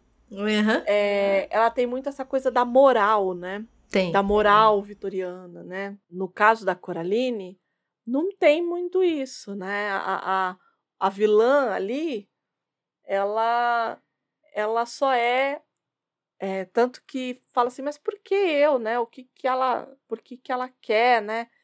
E aí o gato fala assim, olha, ela, ela te ama. Ou ela ama a ideia de te amar Que medo disso. né? Do tipo, ela quer você pra ela. É uma obsessão mesmo, Uhum. né? E isso é muito curioso, que é essa coisa do querer, do controle, né? Uhum. Então, além dessa é, dessa coisa da coragem que a gente vai ter, né? Desse grande tema aí, eu acho que também bate um pouco nisso, dessa coisa do, do da grama, né? Da grama do vizinho ser mais bonita ali, né? Mas também do controle, desse controle da ou da decisão ou do controle, Uhum. porque ela decide, ela opta. É. Ela pode simplesmente falar, não, você vai ficar aqui, seus pais. Ela fala assim, não, vamos, vamos fazer um jogo aqui. Não. Isso, é. Por mais que o gato tenha dito isso pra ela, quem decide é ela. Quem Uhum. propõe o jogo é ela. É. E assim como Alice, assim como é, Chihiro, é, a gente pode falar que Coraline, por mais que eu tenha visto alguns textos dizendo que é, por ser na chave do horror, ele não é um, um, um livro de formação, um romance de formação, eu acho que ele é um romance de formação. A Coraline, ela começa de um jeito, Ah, sim. né? É uma menina entediada que não entende muito bem por que, que os pais não dão atenção para ela e tudo mais. E no final ela entende esse arco, ela com esse arco aí de. É. de termina mais madura. É. Ela é. termina mais madura, que é essa coisa do amadurecimento, né? Eu vi algumas pessoas falando assim: ah, como é na chave do horror, e ela tá sozinha, né? E isso é uma diferença grande entre o livro e o filme, né? Porque no filme ela tem um colega, né? Um amiguinho ali. Isso, né? é que é essa ferramenta, né? Eu acho que vira uma ferramenta, assim, de narra narrativa, talvez, né? Porque, por exemplo, no caso do livro, a Coraline ela faz tudo sozinha com o gato. Então, mas eu penso também que, além disso, tem por exemplo, no livro, as coisas estão ali escritas, né? Uhum. Que a gente fala isso o tempo todo aqui, em todas as adaptações. No, no visual, isso não é fácil. Né? Você precisa optar por algo, eu acho, para, para alguns tipos de, de pensamentos que na, na, na, no livro está escrito. No, no, no visual, é como na vida, né? É como. Como é que é o nome daquele filme? O que as mulheres gostam, né? Você não como tem é essa tradução. É. Hum. A referência da pessoa. Você não tem a. é isso, gente. É isso. Referência fina é outra coisa. Ah, você não tem a tradução do que a pessoa tá pensando. Então você precisa uhum. mostrar, né? Então eu acho que aqui esse, esse, esse mocinho que eles usam no. Esse vizinho uhum. também diferente, né? Também todo misterioso, etc ele vem para trazer um pouco de. talvez de, de, de riqueza, assim, né? De, de, outras. Então, e ele traz, porque assim, é por conta do Wilby que a, que a Coraline recebe é... no filme, que ela recebe a boneca. E é por ali, porque assim, é, assistindo ao filme, e se fosse como livro, as pessoas poderiam perguntar assim: ah, mas como é que a mãe sabia como que era o pai, sabia o que, que a Coraline não queria, o que, que a Coraline queria. É, e a boneca vira uma espiã da outra mãe. Num primeiro momento. Isso. É isso que a uhum. boneca vira. Através né? dos, dos olhos. Do, dos da... olhos de botão lá da boneca. É que a, a, é que a outra mãe sabe as necessidades da Coraline, uhum. né? É, e quem traz essa boneca é o Wilby. E aí é muito curioso porque o que acontece? É, em um determinado momento, a gente descobre que existem três crianças que não são mais crianças, já são fantasminhas, camaradas. Isso. Que foram as outras três crianças que essa mãe, essa outra mãe, teve ali. Que ela tirou os olhos e aprisionou, e né? Aprisionou essas crianças. É... E aí, a... uma dessas crianças no filme, ela é a irmã da avó do Wilby. Isso, é. Então o Wilby, ele pega e ele tem um baú lá e tem essa boneca. E aí ele fala assim, mas essa boneca é igual você. E na verdade, essa boneca um dia foi igual à irmã Isso. da avó do. Que né? sumiu. Que sumiu, que ninguém sabe o que, que aconteceu com a criança. E aí, a, a, esse, esse jogo, né, que a Caroline ou a Coraline acaba é, falando para essa outra mãe é então eu vou achar os três olhos, né, os, os olhos das três crianças, né? Uhum, uhum. E ela acaba achando por via de uma pedra com um furo no meio. Né? Isso. Isso. No livro lá, que foi dada pelas atrizes, né? Enfim. É, e que, que no... foi dado de nada também. É, assim, e que. Nada, do nada, né? exato. E que. e que no filme elas. ela, ela esculpe, né? Na, ela esculpe essa pedra na nos caramelos que É, grudam. Que Os gruda. caramelos são ótimos. Eu falei, gente, é isso, né? Caramelo é isso mesmo.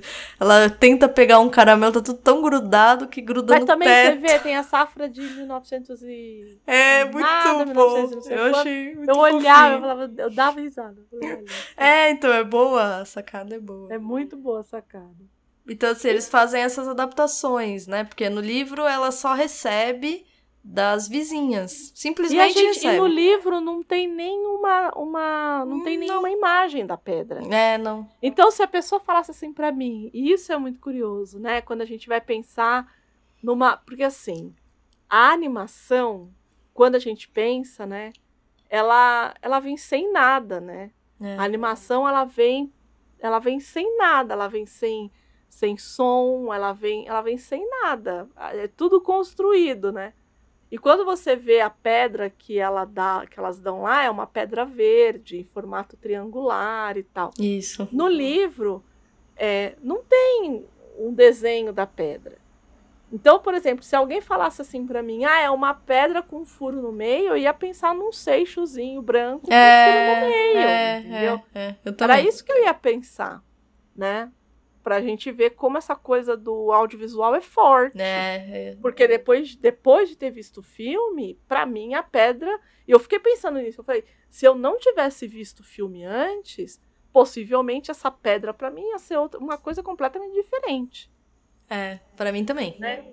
É, então, ia ser completamente diferente.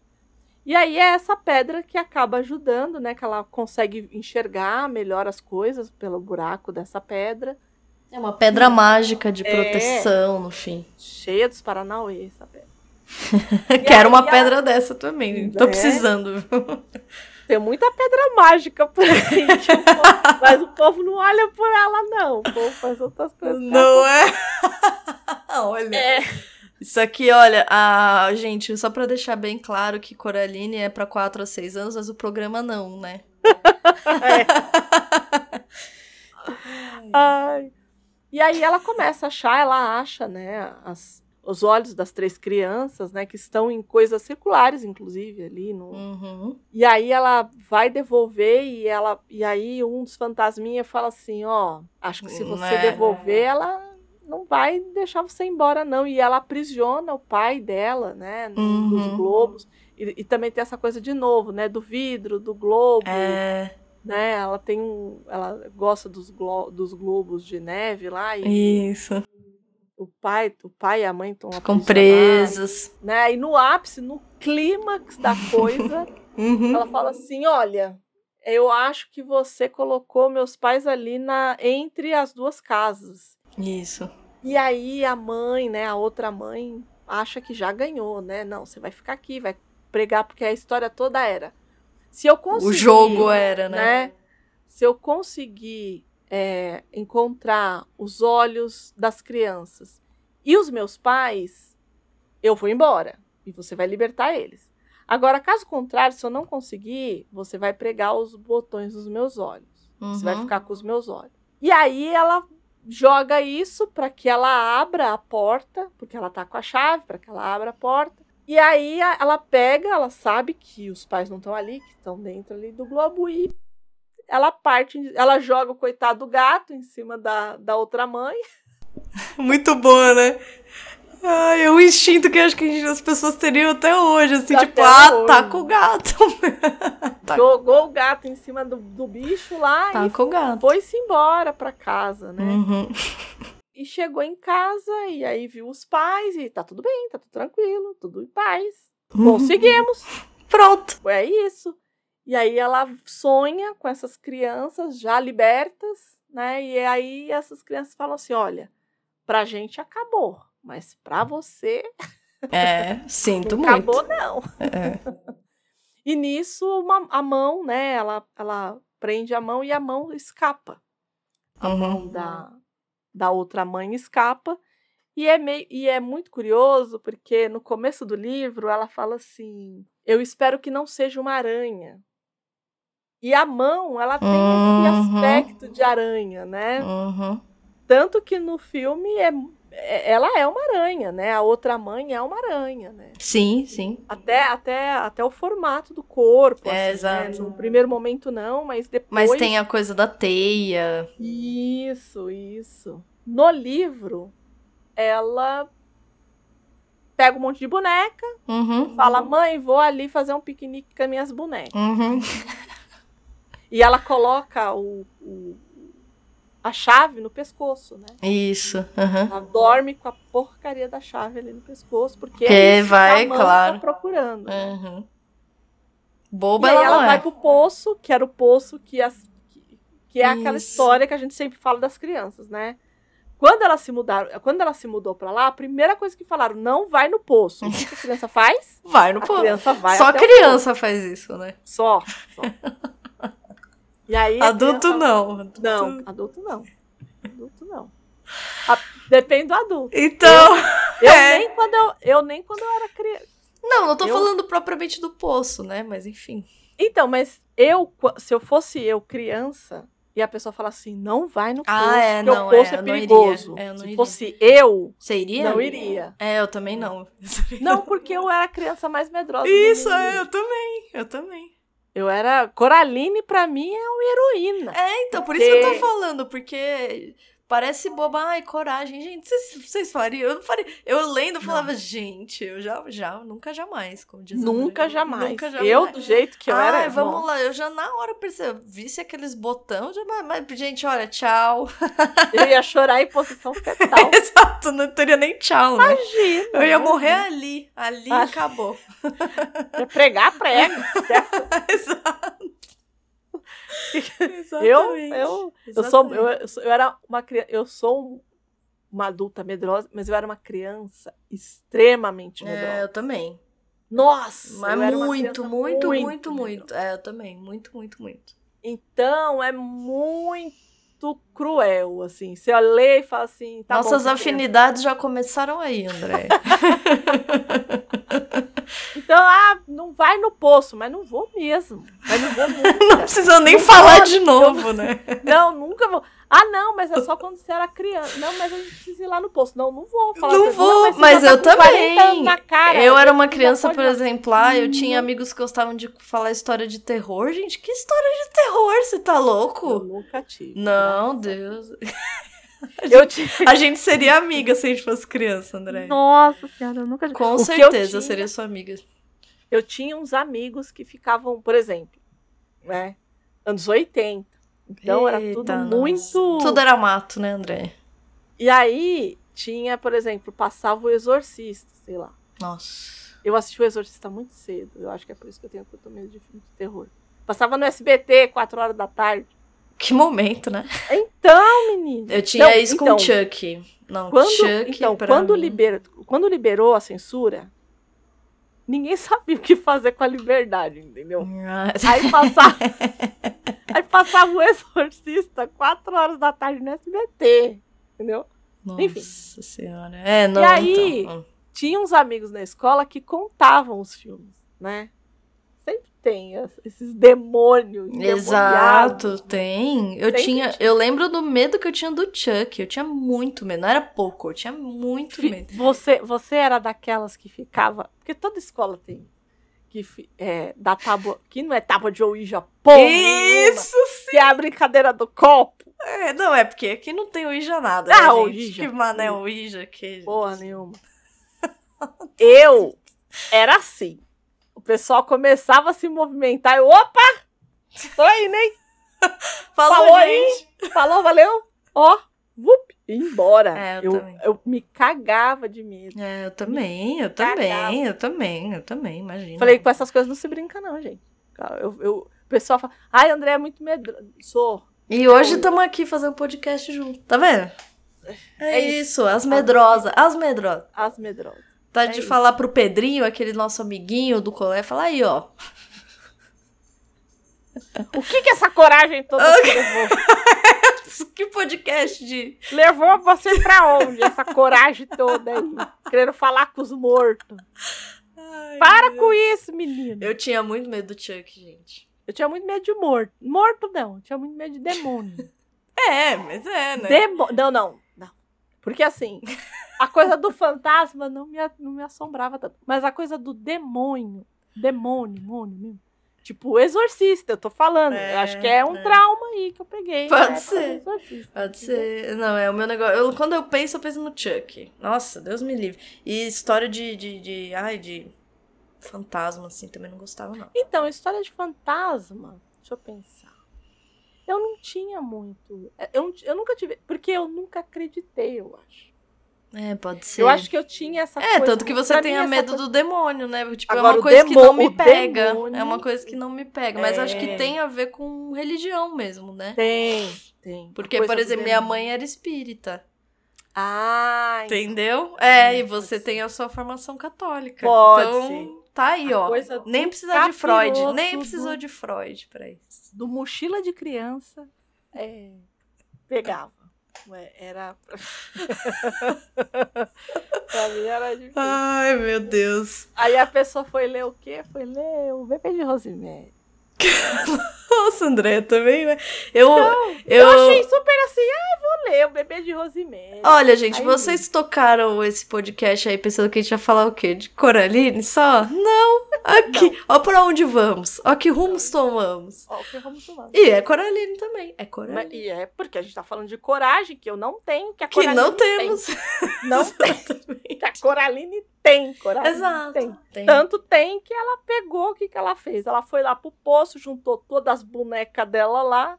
Aí a mão veio e agarrou ela, ela pegou, tacou a mão no poço junto com a chave, tudo junto lá embaixo. Isso no livro. Coraline deu de Ulisses. É. Coraline. Espertinha, espertinha. Espertíssima, Sagaz, ousada. Sagaz. Mas Arguta. no filme, mas o que, que eu acho legal no filme? Porque no filme acontece isso dela, da mão tá indo atrás dela e vê o, aí vê a, a e vê a chave e tudo mais, e ela começar a brigar com a mão e o menino ia ajudá-la. Isso, exato. é. O menino ia salvá-la entre muitas aspas, né? Ele ajuda, assim. Ele a ajuda, ele ajuda, não é um salvamento, né? Isso eu achei legal, porque tem um pouco momento que a gente até acha que é salvamento. É, mas não Fala, é. Putz, aí depois a mão volta e tal, então É, não é. é. É um, é um é- é uma coisa bonita. Coleguismo, assim. Isso, isso. Aí sim, aí, Aí sim, é. né? E aí, no livro, a gente vê que ela tá muito mais. Ela entende melhor os pais, né? Tem essa, essa coisa, assim, né? Do, do dela entender. É a coisa do amadurecimento mesmo. Por isso que eu falo que sim, que Coraline ele é um romance de formação. Mesmo sendo na chave do horror. É, eu também acho que é assim. No filme, é legal porque os pais dela no filme, eles, eles escrevem sobre botânica e flores e tudo mais, e eles fazem um, um jardim, Uhum. fazem tipo uma festa no jardim, com todos aquele festa estranha, gente esquisita. É. Então tem a, Com aqueles todos os vizinhos. moradores, os vizinhos, e aí chega a avó do Wilby. né? Isso. Que era a E irmã ela- gêmea da Isso, de uma das, das fantasminhas lá. uma das E aí ela almas. fala assim: "Ah, eu nós temos muito pra conversar", Coraline Isso, fala. é. E aí termina, né? É uma fofura, viu? Eu parte, eu amo Coraline. É lindo. E, e eu acho que é, aqui no, no, no filme tem um elemento que eu acho que quebra e dá uma graça, que é a trilha sonora. Ah, sim, é maravilhosa. Ela é precisa, de uma É. precisão, assim. é, não é toda obra que eu acho que tem isso, mas nesse, nessa em específico, eu acho que tem uma função, sabe? Porque, Então, mas eu acho que isso é muito do diretor. nossa, achei muito, muito feliz, assim, uma escolha muito feliz. Então, o Henry Selick, ele também é o diretor de O Uhum. Estranho Mundo de Jack, e ele também é o diretor de A Noiva Cadáver. Então, assim, né? Elite, elite. Então, eu acho que a trilha, ela tem uma função mesmo, assim, porque é um filme que, se não tivesse a trilha, ele, ele seria facilmente. É, eu acho que traz uma graça, assim, uma leveza, né? Um, um tom, assim. Porque o filme todo tem um. um sombrio, Uhum, uhum. E a trilha contrapõe É, trilha absolutamente. contrapõe. É absolutamente, assim. Então, eu achei de uma. Sei lá, esperteza mesmo, né? Assim, achei muito feliz a escolha da, da trilha. E fica na cabeça, gente. Se, se vocês ainda. Fica. Se vocês ainda não assistiram o filme, essa é a hora. Porque é delicinha de assistir. Acho ele muito agradável, né? Muito. Sei lá, é muito prazeroso. Achei um filme prazeroso, né? Aquela Se coisa. eu tivesse, se eu fosse criança, talvez eu tivesse medo do filme. Possivelmente. Teríamos, tá? Possivelmente. Teríamos. Teríamos. Mas é de uma. É isso, eu, acho, eu achei lindo. Lindo, lindo, lindo. Fora que é isso, né? Stop motion, né? Sim. É em stop- Então. é todo em stop motion. Traz uma outra. Depois mim. eu vou deixar o link do canal do YouTube do, do, do Laika Studios, que, é o, que foi o, o estúdio que fez. E assim, é encantador. Eu acho que eu gosto muito de animação, né? Uhum. É, eu, e eu tenho uma predileção pela animação 2D. Acho que é por isso que eu me desvinculei muito fortemente das animações da Disney, porque eu tenho nas animações 2D, 2D assim um, um encantamento assim, né? E o stop motion. Stop motion é porque ele é quase palpável assim. É, é- ele é, um, É. ele, Ele um- é palpável, uma né? Então, mas é, é- é- Mas eu entendo. porque ele é o ele é o, a verdade que não é, né? É. Ele é físico. É. Eu acho que ele traz Material, coisa- né? Isso, isso. Ele é material. Então eu amo stop motion. Amo, amo assim. É, eu também amo. E, o, e os filmes, e aí de novo, tá? Não é, ah, nossa, mas é, existem filmes maravilhosos. O Toy Story é maravilhoso, o Divertidamente é maravilhoso e tal, mas não me toca como o, o 2D, por exemplo. Por o exemplo- Rei Leão, o, Ah, sim, sabe? sim. Ah, mas olha, o me... ah, é difícil, né? Eu amo, por exemplo, a Ilha dos Cachorros. Sim! Ai, gente, sim, como eu amo. Eu amo. Sim. Muito lindo, muito lindo. sim. Então, Então, te- tem essa coisa, essa coisa do, do, do 2D, pra mim, enfim, ela é Uhum. encantadora. É, mas o stop motion, o 3D, né, o, a Pixar e tudo mais, eu também gosto, mas pra mim é mais difícil. É mais, é mais difícil de eu me. Como é que eu vou dizer? De eu me encantar, eu acho. E não é, eu, e, e não é juízo de valor, não. Assim, é.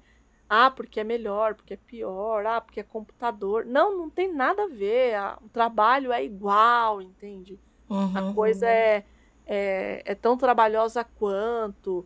Você precisa de pessoas muito, muito, muito bem gabaritadas para tudo isso.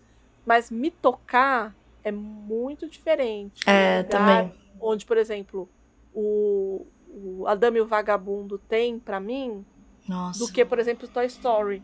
S- são, são formas. É, pra mim também. e não É, outra é a- é experiência, outra né? coisa, É outra É, experiência. também acho, também acho. É outra experiência. E eu acho que tem a ver praticamente com uma mudança de linguagem, né? Uhum. Muda. Eu não tô nem falando. Ó, você vê que eu nem peguei, eu nem falei do, do que eles chamam de live action, que pra mim não é, é uma animação Isso, também do uhum. Rei Leão, Uhum. né? Eu nem peguei essa. Mas quando você olha pro Simba do desenho animado, Ah, é. Uhum. o Simba ele é, ele ele tem feições humanas É, e ele é um príncipe. é, O Simba, ele é um príncipe. é, é. Né? Que num, num desenho como eles fizeram agora, não tem como você. É porque é muito real. sorrindo. É, Como que você vai colocar um leão sorrindo? Né? é. Então eu acho que pra mim perde o lúdico. Eu É, acho que é aí que eu sim. queria chegar. Eu acho que ele, ele perde. Ele perde um pouco do lúdico. Não tô falando da história, da narrativa, nada disso. Mas eu acho que esse lúdico que a gente tem do, do leão sorrir, do cachorro é, do, chorar. A gente não falou dos irmãos Green, da, da, da é, vassoura que dança. Da vassoura, então. Eu acho que é aí que pega. Que é, que é a coisa do. Acho que da Bela e a Fera também. Eu assisti tanto o filme, o live action, quanto o, o desenho animado, né? Uhum. O desenho animado, para mim, assim, ele é encantador. É. Eu já não era o público-alvo na época, mas ele é encantador de um jeito que a live action não vai ser. Não, também acho que não. E, e é isso, né? Eu acho que o lúdico, é, é o lúdico mesmo. Acho que é não tem outra palavra. Porque se cria um terceiro espaço, né? Quando a isso. gente é criança, a gente brinca, sei lá, vai de carrinho, de, sei lá, de boneca. E você não tá brincando com aquele carrinho, né? Não é aquela boneca. Por incrível que, que por mais doido que isso seja, né? É a criação de um outro Uhum. E acho que o desenho. É esse carrinho, ele tá andando aqui, ele pode subir pela Isso, parede, ele pode ele falar. Pode um avião. Isso, e, e aí daqui a pouco. E pra criança existe, né? Então é uma criação é. de um outro espaço mesmo. De um... E, de novo, Coraline muito feliz em criar esse outro espaço também, né? Porque ela Sim. literalmente entra em outro espaço. Em outro espaço. Né? E acho que talvez tenha aí essa. Esse é se brincar da criança, né? Do criar outros espaços mesmo, né? É, o lúdico ele tem isso, né? Aquilo já não é mais. Não tinha o. Na, na TV Cultura, quando tinha o Castelo Ratimbum, tinha hum. um dos. Um dos das interações lá na casa do Castelo Ratimbum era uma moça que contava história, não era? Ou eu tô confundindo aquelas? Eu confundo um pouco.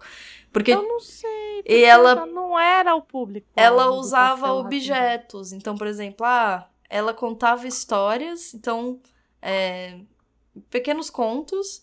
E uhum. ela usava objetos. Então, ah, é a princesa. Hum. E aí a princesa era uma caneta.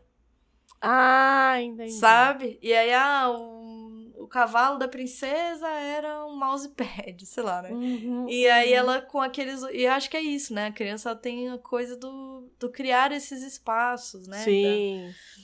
Que concordo, acho que não é para ser real, gente. Justamente o jogo aí não é. É para não ser mesmo, né? para trazer outra dimensão. Isso. Que o desenho, o traço, acho que permite muito mais, enfim, muito mais, né? E é por isso que a gente confunde tanto, né? Essa coisa da animação como a coisa para criança, né? É. é. Voltando para o que a gente estava conversando, que é restringir o lúdico à criança, né?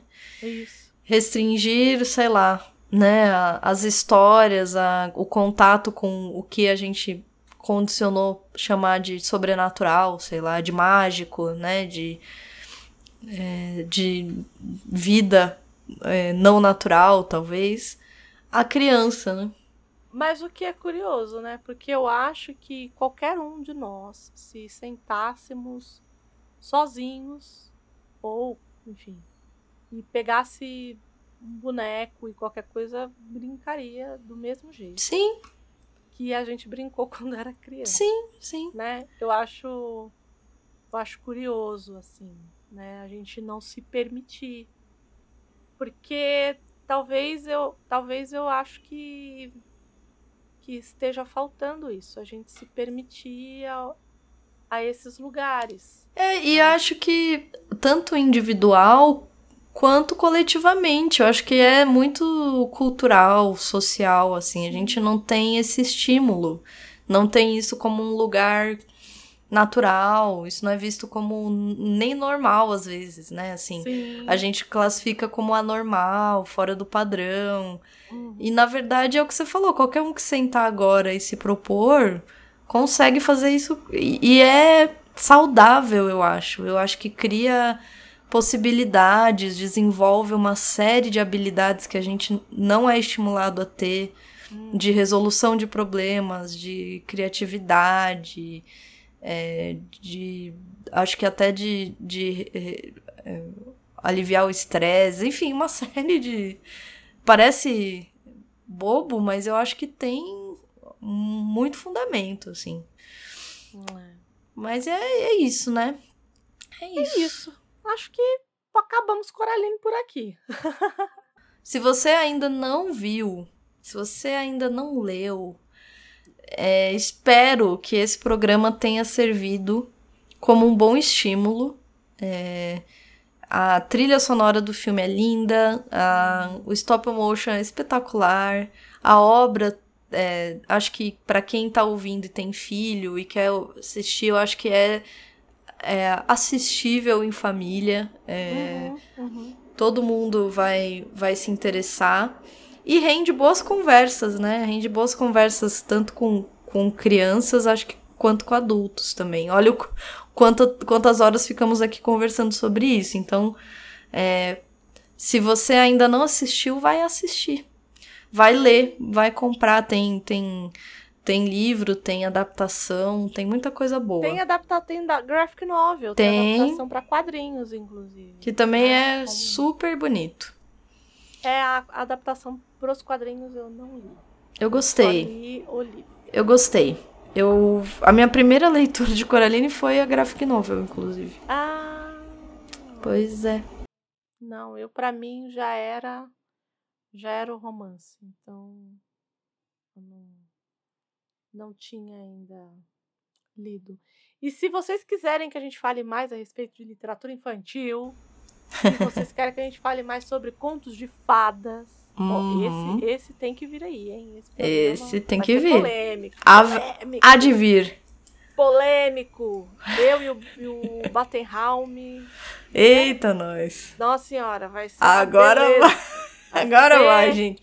Cuidado com os pedidos, hein, gente. Então. Eles podem se tornar realidade. Podem, podem. E esse hum. daí. E nem vai precisar atravessar o espelho aqui. Não vai. E esse daí dos contos de fada, já digo logo quem tem esse papinho aí de acabou com a minha infância. É. Nem escuta. Já nem vem. É isso aí. Mas, se a pessoa quiser fazer o pedido. Hum. Por onde que ela faz esse pedido, Gabi? Aí tem... Como que ela fala isso? Tem duas vias. Ah. que aqui só tem duas vias, não tem terceira via aqui, gente. Ou você. Ai, fazer piada agora tá fácil, né? Tá fácil demais. Eu sou muito criativa, como vocês podem reparar.